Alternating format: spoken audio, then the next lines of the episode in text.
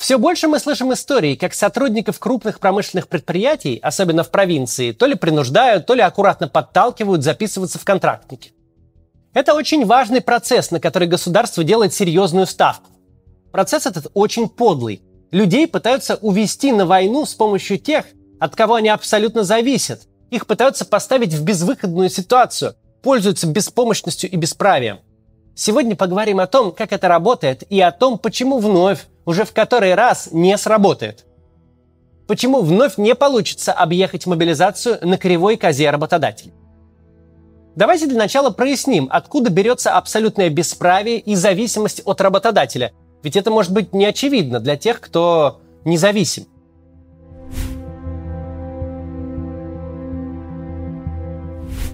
Если вы живете в Москве, Санкт-Петербурге или еще в одном из двух десятков крупнейших городов России, вам сложно осознать ту зависимость от работодателя, каковая процветает в российской провинции. Как живет человек в большом городе?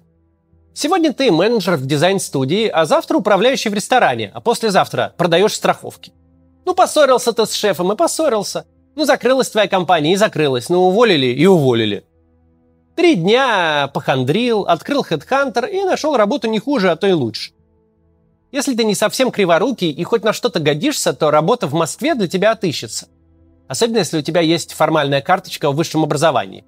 А уж чтобы остаться без куска хлеба и возможности выплачивать ипотеку, нужно прям специально постараться. В провинции же все иначе.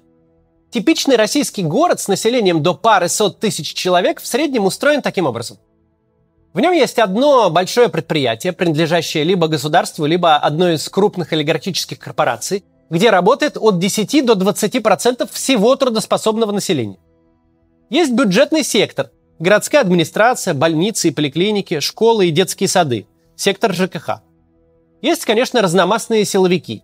Все это в сумме составляет примерно треть и более рабочих мест – есть какие-то ошметки госкомпаний РЖД, Сбербанк, Почта России. Из всех этих мест осмысленная занятость и нормальные деньги есть только на заводе. В бюджетке, включая силовиков и всяких Сбербанках, нормальных денег нет. Но есть хотя бы гарантии. Белая зарплата и трудовой договор. А все остальное – это просто мрак и тлен. Самый примитивный бизнес в сфере торговли и услуг. Магазинчики, кафешки, шиномонтаж, склад строительных материалов. Так выглядит моногород, Город, где вся жизнь крутится вокруг одного единственного промышленного предприятия. Россия покрыта сотнями таких мест. В каждом из них та корпорация, которая владеет этим единственным заводом, фактически владеет и городом. А сотрудники его в своих отношениях с работодателем недалеко ушли от крепостных. Потому что выбор у тебя простой. Либо ты работаешь квалифицированным токарем за 50 тысяч рублей, которые вовремя падают на карту, Плюс к этому есть еще какие-то плюшки и льготы, детский сад для ребенка, санаторий на две недели в год для себя. Либо ты идешь сторожить склад за 15 тысяч рублей, который тебе, может быть, заплатят, если будет добрая воля и лишние деньги у хозяина склада. Главное свойство вот этих огромных корпораций, раскиданных по моногородам России, в том, что абсолютное большинство их работников вообще не имеет никакого пространства для маневра. Потому что в этом городе и еще на сотни километров вокруг есть только одно место, где ты можешь работать столеваром, машинистом шагающего экскаватора, оператором прокатного стана или на подобных работах. Твоя профессия неконвертируема. Твой труд в обозримых географических пределах готов покупать единственный работодатель. И работодатель, понятное дело, может его покупать на любых условиях и требовать от тебя чего угодно. Разумеется, самая очевидная идея является использовать этот весь инструментарий – ситуацию, где у тебя масса зависимых олигархов и госкомпаний, а у них миллионы зависимых людей, для самой главной задачи провести мобилизацию так, чтобы ее не проводить, чтобы вновь не называть вещи своими именами, чтобы не попадать в ту ситуацию ужасную, в которую они попали прошлой осенью, не нести жутких политических рисков и не нервировать граждан. Сейчас прервемся здесь на небольшую рекламу. Скоро продолжим. Спасибо, что смотрите. В прошлом году США побили десятилетний рекорд по количеству выданных россиянам гражданств. Увеличилось в разы и число выданных инвестиционных виз. Россиян, нелегально пересекающих границу США, тоже стало больше, чем раньше, причем на порядок. Кроме того, россияне заняли второе место по лотерейным визам. Очень многие пытаются попасть в страну, надеясь на призрачный шанс.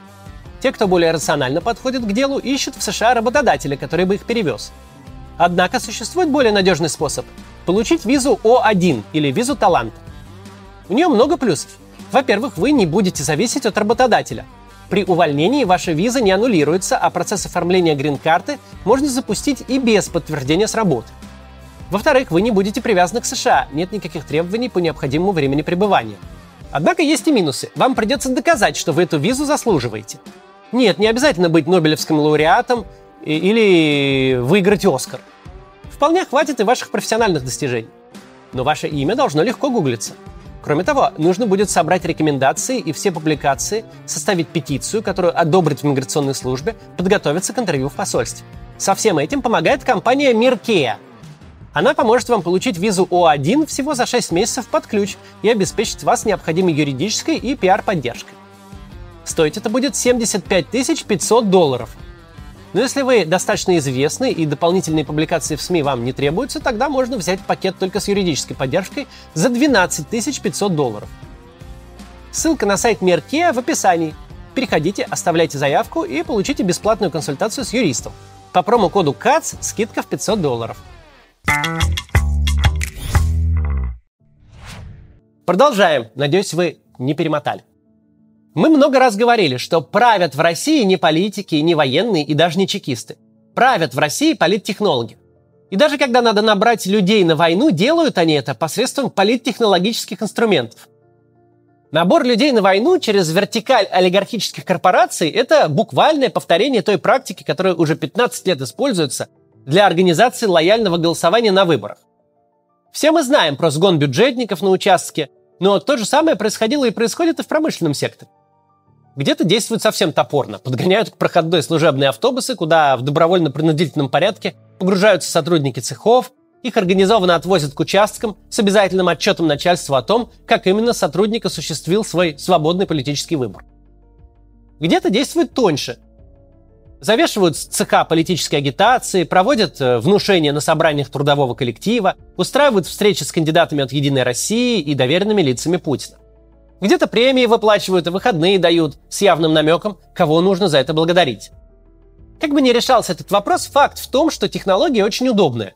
Олигархам и главам госкомпаний ставится политическая задача – обеспечивать в своих феодах нужный результат. Как они ее будут решать кнутом или пряником, агитацией или прямым принуждением – это уже их персональные трудности. Не решат – тогда разберутся уже с ними после выборов. Государство позволяет своим финансово-промышленным группам бесконечно обогащаться, совершенно игнорируя собственное законодательство. Оно дает им доступ к бюджетным деньгам и сырьевым ресурсам. Но взамен они должны выполнять некоторые политические функции. Взамен они должны обслуживать интересы режима. В первую очередь поддерживать в своих моногородах хоть какую-то иллюзию нормальной жизни. Не допускать массовых сокращений и социальных кризисов без относительно рыночной конъюнктуры – содержать в том числе и совершенно убыточные предприятия чисто ради рабочих мест. Кроме того, выдавать нужный результат на выборах. Ведь помимо всех прочих функций финансово-промышленной группы, это еще и вертикаль по добыче политической лояльности. Довольно очевидно, что вертикаль, это на нижнем уровне которой живут люди совершенно зависимые от своего работодателя, подходит для наполнения окопов ничуть не хуже, чем для выборов. Главное здесь в том, что государству не нужно что-то выдумывать. Не нужно никому заламывать руки. Не нужно, что особенно важно, брать на себя ответственность. Достаточно собрать вокруг себя топ российского списка Forbes и сказать, мы вас кормим, поем, а сейчас, когда идет война, стали кормить, поить вас вдвое больше. Мы даем вам возможность зарабатывать на прибыли, на убытках и на прогнозе погоды. Дружба – это дорога с двусторонним движением. Так что извольте решите наши проблемы – Мобилизацию мы не хотим, а 300 тысяч новых солдат на фронте хотим. Так что извольте обеспечить. Как именно ваши проблемы? Платите большие деньги, они у вас есть. Уговаривайте, запугивайте, на ваш вкус. Даже если что-то пойдет не так, и народец у вас взбунтуется, бунт-то будет направлен в вашу сторону. Ведь государство в этом никак не участвовало. Будут проблемы, мы, может быть, даже посадим показательно парочку особо рьяных директоров ваших заводов. Ну, и делов-то. Но с точки зрения государства, все, кого вы приведете, будут добровольцами. Никто их не принуждал, они сами на войну поехали. Политически безупречная схема. Тем более безупречна она потому, что такие рекруты подписывают свои контракты даже не напрямую с Минобороны, а через прокладку в виде частной военной компании, созданной внутри корпорации. Не того вида ЧВК, каким был Вагнер, не частной армии, а просто юрлица прокладки, которая дополнительно э, отгребает ответственность от государства. Минобороны же просто оплачивает услуги такой ЧВК. А чем ее сотрудники питаются, как они одеты, как экипированы, как оплачиваются, какие получают компенсации, это уже ответственность их прямых работодателей. Такие ЧВК уже точно есть у «Газпрома», у РЖД, у всех крупных госкомпаний и олигархических структур. Кстати, напомню, что в той пачке законов, которые подписал Путин по итогам весенней сессии Думы, был и закон, разрешающий губернаторам создавать собственные военные организации. Не нужно думать, что идея здесь в том, чтобы вооружить губернаторов и окончательно перейти на феодальную армию. Идея совсем в другом. Сделать такие же прокладки уже в бюджетной сфере, когда рекруты губернаторов, сотрудники школ, больниц и ЖКХ формально будут служить не в Минобороны, а в персональных армиях регионов. И отвечать за них будут не армия, а собственный губернатор.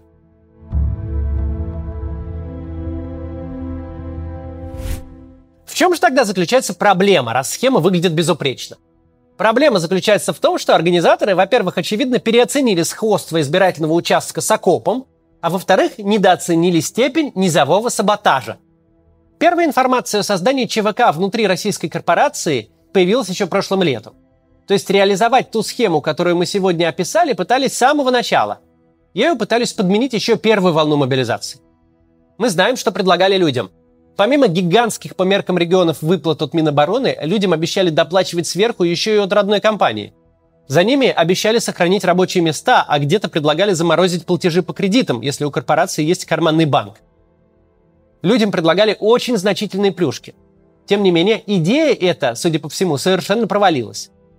Если бы не провалилась, никто бы не стал проводить и первую волну мобилизации или принимать пачку драконовских законов по принуждению граждан к отправке на фронт.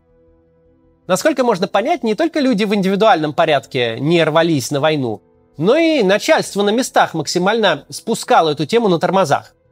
Видимо, для среднестатистического начальника цеха живой столевар, отработавший 15 лет, гораздо дороже фантазийного высшего руководства. Главная разница между окопом и избирательным участком заключается в том, что средний гражданин России вообще не воспринимает публичную политику как часть своей жизни. Выборы – это не процедура, которая имеет хоть какое-то влияние на его жизнь. Это просто ритуальное мероприятие, которое начальство проводит между собой и для себя. Традиция такого отношения к выборам пошла еще с советских времен и во многом сохранилась. Все, что от тебя требуется, явиться на участок, поставить галочку и получить свой оплачиваемый выходной. Но это даже не главное. Главное, что когда ты это сделаешь, начальство отстанет от тебя минимум до следующего года. Наш режим долго добивался того, чтобы обрубить в головах людей любую связь между политикой и реальной жизнью. И успешно этого добился. Выборы в России – это совершенно изолированное мероприятие. Американцы раз в год запекают индейку, потому что традиция, и потому что поколениями запекают. А мы ходим на участок, потому что дешевле начальству кивнуть головой, чем с ним спорить. Тем более, когда это вроде бы ничего и не стоит. Война – другая история – Тут даже дело не в риске помереть, хотя он все более реален, как ты не манипулируешь статистикой. Тут дело в том, что уехать непонятно куда и заниматься там не пойми чем на неограниченное количество времени – это не приключение на 15 минут. Это большая перемена в жизни. Это не то, из чего можно быстро выскочить. И если вероятность смерти может не восприниматься кем-то всерьез, то стопроцентная вероятность уехать на край света и не возвращаться домой к семье месяцами, а то и годами, воспринимается всерьез абсолютно всеми. Именно это и делает идею провальной. Именно это показывает, как выглядит ситуация, в которой люди, непригодные для войны, пытаются ее вести. Вести теми инструментами, которые разрабатывались совсем на другой случай и успешно работали в совсем иных условиях. Но это именно тот случай, когда старую собаку новым трюком не выучишь. Но не превратишь ты людей, которые всю жизнь занимались мелким политическим жульничеством, в тоталитарных генералах в кирзовых сапогах. Мы и дальше будем наблюдать, как эти люди пытаются воевать такими же методами, какими выигрывали выборы. Мы будем наблюдать, как искренне они удивляются, что эти методы не работают. Потому что даже если микроскоп перепутать с молотком, забивать им гвозди проще не станет. До завтра.